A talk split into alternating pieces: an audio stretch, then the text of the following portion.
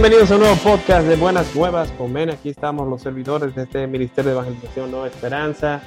Y bueno, tenemos aquí, eh, estamos para la segunda parte del, del, tema que hablamos hace unos días sobre la Biblia. La otra vez estuvimos hablando de, la, de nuestras diferentes experiencias, de por qué nos motivamos a leerla, eh, cómo nos fue al principio, la, la vergüenza que hemos pasado, de todo un poco. Pero hoy queremos hablar de, de, otras facetas de esta, bueno, esta tremenda herramienta, esta guía espiritual que es la Biblia. Y tenemos que hablar un poco del, del contexto histórico, porque algo que quizá no, no, dijimos muy, no nos entramos muy profundo la otra vez, porque eh, evidentemente hay mucha gente que no, no cree en Dios, son ateos, son agnósticos, son de diferentes creencias. Y para ellos, la Biblia es un libro de ficción. Yo incluso tengo un colega muy estimado que lo respeto mucho, eh, que él me dice, no, eh, si tú crees en eso es como que tú crees en Santa Claus. Yo me quedé como que, ¿cómo así, Bárbara? eh, y de verdad, eh, queremos dar un poco más de contexto de, de, dónde vino la Biblia para que más gente tenga lo, nuestro, todos los cristianos católicos eh, que, que, que, creemos y, y, usamos nuestra Biblia, tengamos herramientas de, para defender nuestra fe. Entonces, eh, Max, eh, más o menos de con qué arrancamos, con el tema de, de quiénes la escribieron. No, no, podemos arrancar con, con, con el origen. Lo más, lo más, importante de todo, como solemos decir, el sí. misterio del nombre de la Biblia, sobre todo. Mm. Eso sí, tiene un significado muy profundo y muy, y muy importante. El término Biblia mm. significa chan, chan, chan, chan, libro. Libros. Sí, sí. Libros. Tan sencillo como eso. Son los libros. Entonces, que a veces uno se pone a pensar, ¿y por qué se llama así la cosa? Simplemente eso es un vocablo griego que significa libros. Eh, mucha, mucha gente a veces se pone a pensar, dice, bueno, pero ¿qué es de la Biblia? Porque los cristianos dicen que esa es la palabra de Dios. Pero ¿de dónde ellos sacan que es la palabra de Dios? Entonces, ¿cómo podemos saber que es la palabra de Dios? Entonces nosotros, los cristianos, lo que pensamos es que Dios, el pensamiento de Dios y la intención de Dios escrita por, por personas. Entonces eso es como cuando, eh, si, hay, si algún arquitecto nos está escuchando, por ejemplo, eh, el, Eiffel, el que construyó la Torre Eiffel. La torre se llama Torre Eiffel, del arquitecto que la diseñó, ¿verdad? Uh -huh. Pero Eiffel no puso ni un tornillo ahí. O sea, Eiffel no se, no se fajó a, a excavar, a levantar tramos, a soldar, a nada de eso. Él hizo el diseño y los demás lo hicieron pero la torre se llama Torre Eiffel. O sea, Ahora que le dan su crédito, sí, sí. Entonces, más o menos algo así eh, es el tema de, de, la Biblia con quienes la escribieron y, y con Dios. Uh -huh. Sí, es que lo vemos los cristianos, ya más profundo, entonces explican la causa de por qué, por qué creemos eso, pero ya eso sería un tema más, más de, de, de un curso, de un taller o algo así. Sí, Tú sabes que en verdad la Biblia fue escrita, es, es un libro que fue escrito por hombres, pero inspirado en el, en el Espíritu Santo, eh, guiado por el Espíritu Santo. Y tuvo diferentes autores de, vamos a decir que de diferentes contextos político, histórico, eh, hasta cultural, porque había gente que era de la realeza, había gente que eran profetas, había gente que eran eh, salmistas, ¿te entiendes? Había de todo un poco. Entonces, por lo menos de lo que tenemos confirmado, eh, Max, si queremos arrancar por ahí, por ejemplo, Cantares se la adjudica al rey David. Si no mal recuerdo, ¿verdad que sí? Creo, creo que es a Salomón, pero yo... Eso, no, Proverbios sí es a Salomón, ese yo estoy seguro. Eso es un dato que cualquier persona que nos esté escuchando, si sí. sabe la respuesta, nos puede escribir y decir, no, especificarnos quién escribió Cantar de los Cantares. Sí. Lo, que sí, lo que sí te puedo decir, por ejemplo, que, se, que en la Biblia hay diferentes estilos literarios. Sí. y que cada, cada grupo de autores tienen estilos diferentes, o sea, hay unos autores que tienen un estilo narrativo, otro narrativo histórico, otros un estilo de, de cuento o de fábula. Eh, hay responsabilidades que son consejos de, conocimiento. O sea, la Biblia tiene varios estilos literarios. Sí. Lo bueno de todo esto es que eh, en algún momento tú te vas a topar con un estilo que tú te encuentres que sea cómodo para ti. O sea, en alguno de los libros tú lo vas a encontrar más interesante que otro, porque depende mucho de eso. Sí. De cómo, cómo se escribió y con qué intención. ¿Tú sabes ¿Qué, que libro, qué, libro te, ¿Qué libro te gusta a ti, Maxi? A mí, bueno, a mí inicialmente, y tú supieras que el primer libro que yo leí de la Biblia fue Apocalipsis. Ay, mi madre. Y, y lo leí, lo leí por curiosidad, porque había echado como muchas referencias al tema del Apocalipsis. Ah, ¿qué- Mm. ¿por qué se menciona tanto? Y me puse a leer Apocalipsis, pero no, no se lo aconsejo a ninguna otra persona.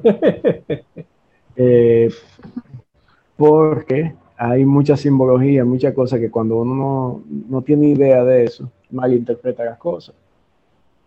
De hecho, yo Sí. com- comencé a leer Apocalipsis porque me gustaba oír heavy metal, y había muchas canciones que hablaban cosas de Apocalipsis. Y dije, oh, Sí. déjame ver, yo voy a hacer un duro ahora. Pero Tú sabes que también con el tema del apocalipsis, mucha gente la- tiene un estigma de que entienden que es como el fin de los tiempos, y en realidad el apocalipsis se refiere a una revelación.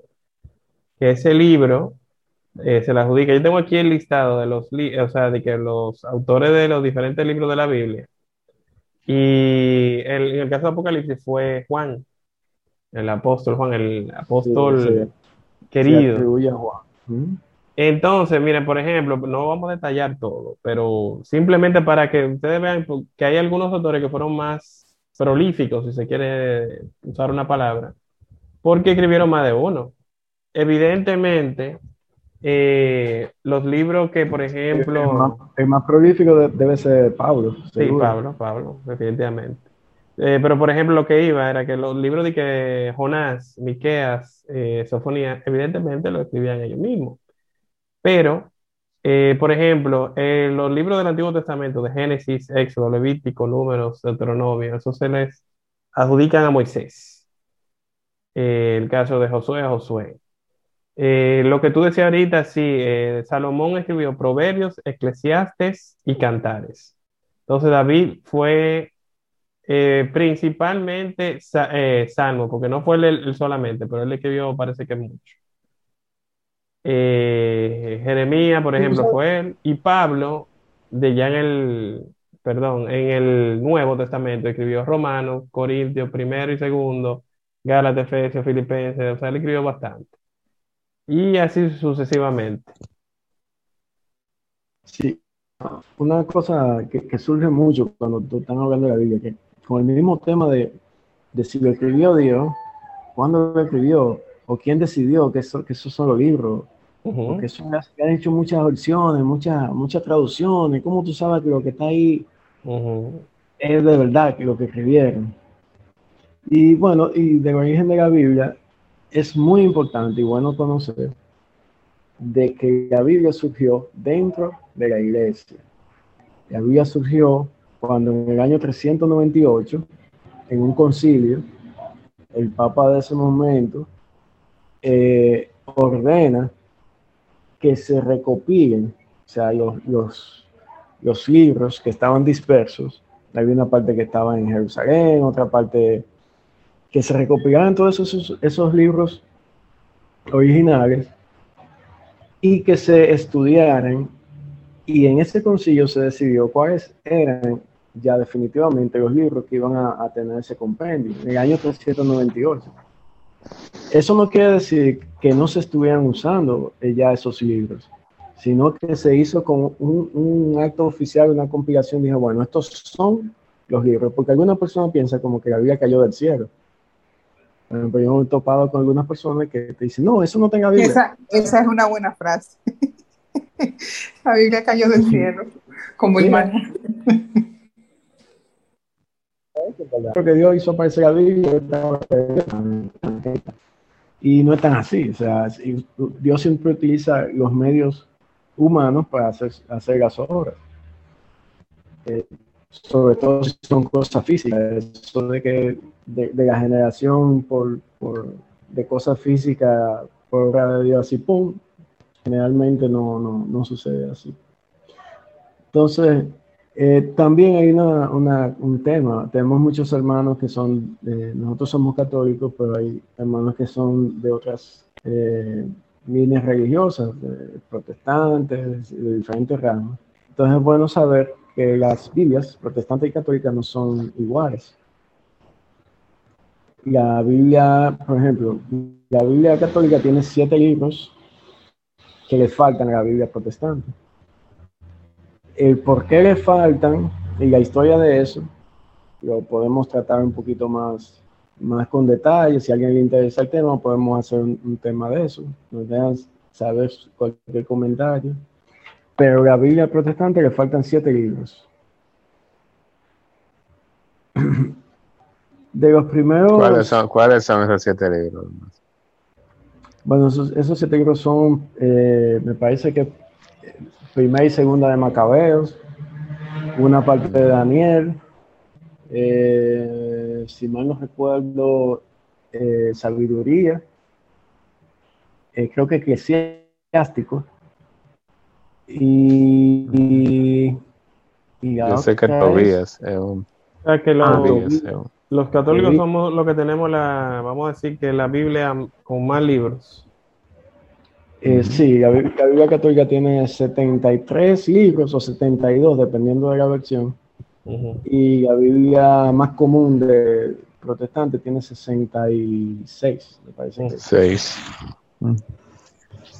los libros, aquí lo, aquí lo tengo, son primera y segunda de Macabeo, Tobías, Judith, Baruch, Sabidurías, eclesiástico es el que no tiene, te dije que eclesiástico, eh, esos son los libros que no tienen la Biblia protestante. Primera y segunda de Macabeos, Tobías, Judith, Baruch, Sabiduría y Eclesiástico. Yo ahorita mencioné a Daniel porque parcialmente dejan una parte de Daniel fuera en la Biblia protestante, pero ya eso es otra. No me qué raro ese de Tobías, porque es el libro favorito de mucha gente. Pero, a mí me gusta mucho todavía. Se ve, se ve de todo. Solo para explicar rápido, lo que pasó ahí es que la Biblia protestante solamente tiene los libros escritos en hebreo. Mm. La Biblia católica tiene los libros, incluso libros que se escribieron en griego. Esa es la diferencia. Sí. Ustedes saben también, Max, eh, eh, ayúdame aquí, que la Biblia, evidentemente, en la fase inicial, todo estaba en arameo, eh, el idioma que hablaban en aquellos tiempos. Pero luego, evidentemente, se han hecho muchas traducciones y mucha gente entiende que como el jueguito del teléfono, con el jueguito de la, con el tema de la, de la traducción, se ha perdido quizás la esencia de lo que realmente decía. Sin embargo, hay un testimonio bien interesante sobre ese proceso de traducción, especialmente con, creo que fue con, con la traducción griega, ¿verdad, Max? Hubo como más de 10.000 copias que fueron exactamente iguales o, algo así. No, no, estoy, no estoy seguro en ese, en ese punto. Sí, la Biblia que se hizo inicialmente más popular fue la que se llamó la, la Vulgata. Eh, y luego de esa, la primera Biblia en español fue en 1569 fue que se escribió la primera Biblia en español. La primera traducción, no que se escribió la primera Biblia, sino la primera traducción. Lo interesante de las traducciones es que todas las traducciones están hechas en base a los mismos documentos. Hay una otra porque tú sabes que cuando un idioma eh, se interprete más un idioma que ya no se habla, hay algunos puntos en que, en que según se va investigando se, se aclara el tema. Por ejemplo, quizá una parte que tú pensabas que decía una cosa y luego en el futuro se encuentra otro, otro material histórico que te ayuda a comprender mejor eso y entonces se, va corrigiendo. Esa es como la, la, temática. Sí, sí. Tú sabes que ahora que tú mencionas eso, hay un, un punto bien importante. Tú sabes que siempre dicen a la gente que no lea, no, no solamente la Biblia, sino que no lea con el estómago vacío. Y es porque hay un tema de, también evidentemente de interpretación, un tema muy subjetivo, pero eh, la Biblia también tiene un contexto sumamente histórico. O sea, lo que hay, por ejemplo, libros como e, este libro de Levítico, que plantea unas leyes, que eran unas leyes de aquel entonces, que evidentemente no pueden ser aplicables en el día de hoy, porque hablan de cosas, yo me recuerdo que había algo que decía como de que si eso pasa de largo de, un mosquito o una cosa, o sea, eran cosas como que tú decías, pero ¿y cómo hace? O sea, cosas que en el mundo de hoy en día serían imposibles prácticamente de, llevar a cabo. Sí, claro, ¿no? y, que, creo que comentamos anterior que hay que tener un contexto de las cosas. Sí. No es lo mismo tú buscar una ley que, que, que lo que busca es organizar un pueblo en un momento específico de la historia, aplicar eso tal cual en, la época moderna, porque hay cosas que simplemente no, no tendrían mucho sentido. Sí. Sí, sí, definitivamente. Entonces, eh, bueno, hemos hablado de los, eh, de los autores, de, del origen. Eh, ya, bueno, en el tema anterior, en la primera parte, hablamos de los millones de copias que se han hecho de, de la Biblia, que a pesar de que no lo tienen como un libro normal, porque evidentemente no lo es, pero eh, no está en el, si usted lo busca en Google, no le va a salir de entre los libros más vendidos porque van a salir, parece que lo tienen en otra categoría. Pero evidentemente los millones de copias que se han vendido son bastante, bastante, bastante. Y bueno, entonces no sé qué más queramos tocar, eh, Max o Henry, antes de que concluyamos por el día de hoy.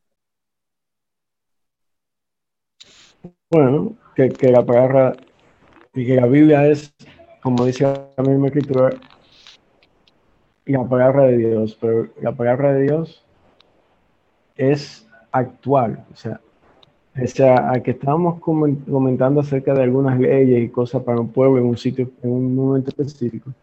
Si vemos, por ejemplo, la segunda parte de la Biblia, que es el Nuevo Testamento, la primera parte es todo lo escrito antes de la llegada de Jesús y la segunda parte del Nuevo Testamento, lo que se escribió sobre Jesús y después de él. Si leemos el Nuevo Testamento, que es esa segunda parte, entenderemos que Dios y la palabra de Jesús siempre es actual. Todo lo que él dice es entendible y aplicable a, a cualquier momento de la historia.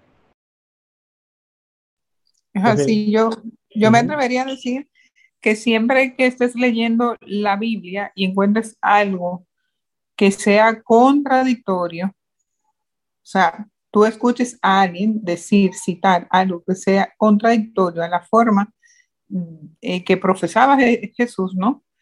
Consultes el manual de instrucciones, como le dicen los eh, hermanos, y sepas que la, la Biblia no es un, un manual de horóscopo ni una guía, una página amarilla. Es, un, es algo que se debe de utilizar con buena intención, eh, primero orando y luego eh, meditando y tratando de profundizar. En el caso de que no puedas hacerlo solo, sientas que es mucho, pues busca a alguien que también esté interesado y es la mejor forma de tú entrarte en el mundo de, de la lectura de la Biblia, que es sumamente interesante. Y lo puedes tomar de las dos vertientes quizás solo del contexto histórico para entenderla o del contexto espiritual y dogmático.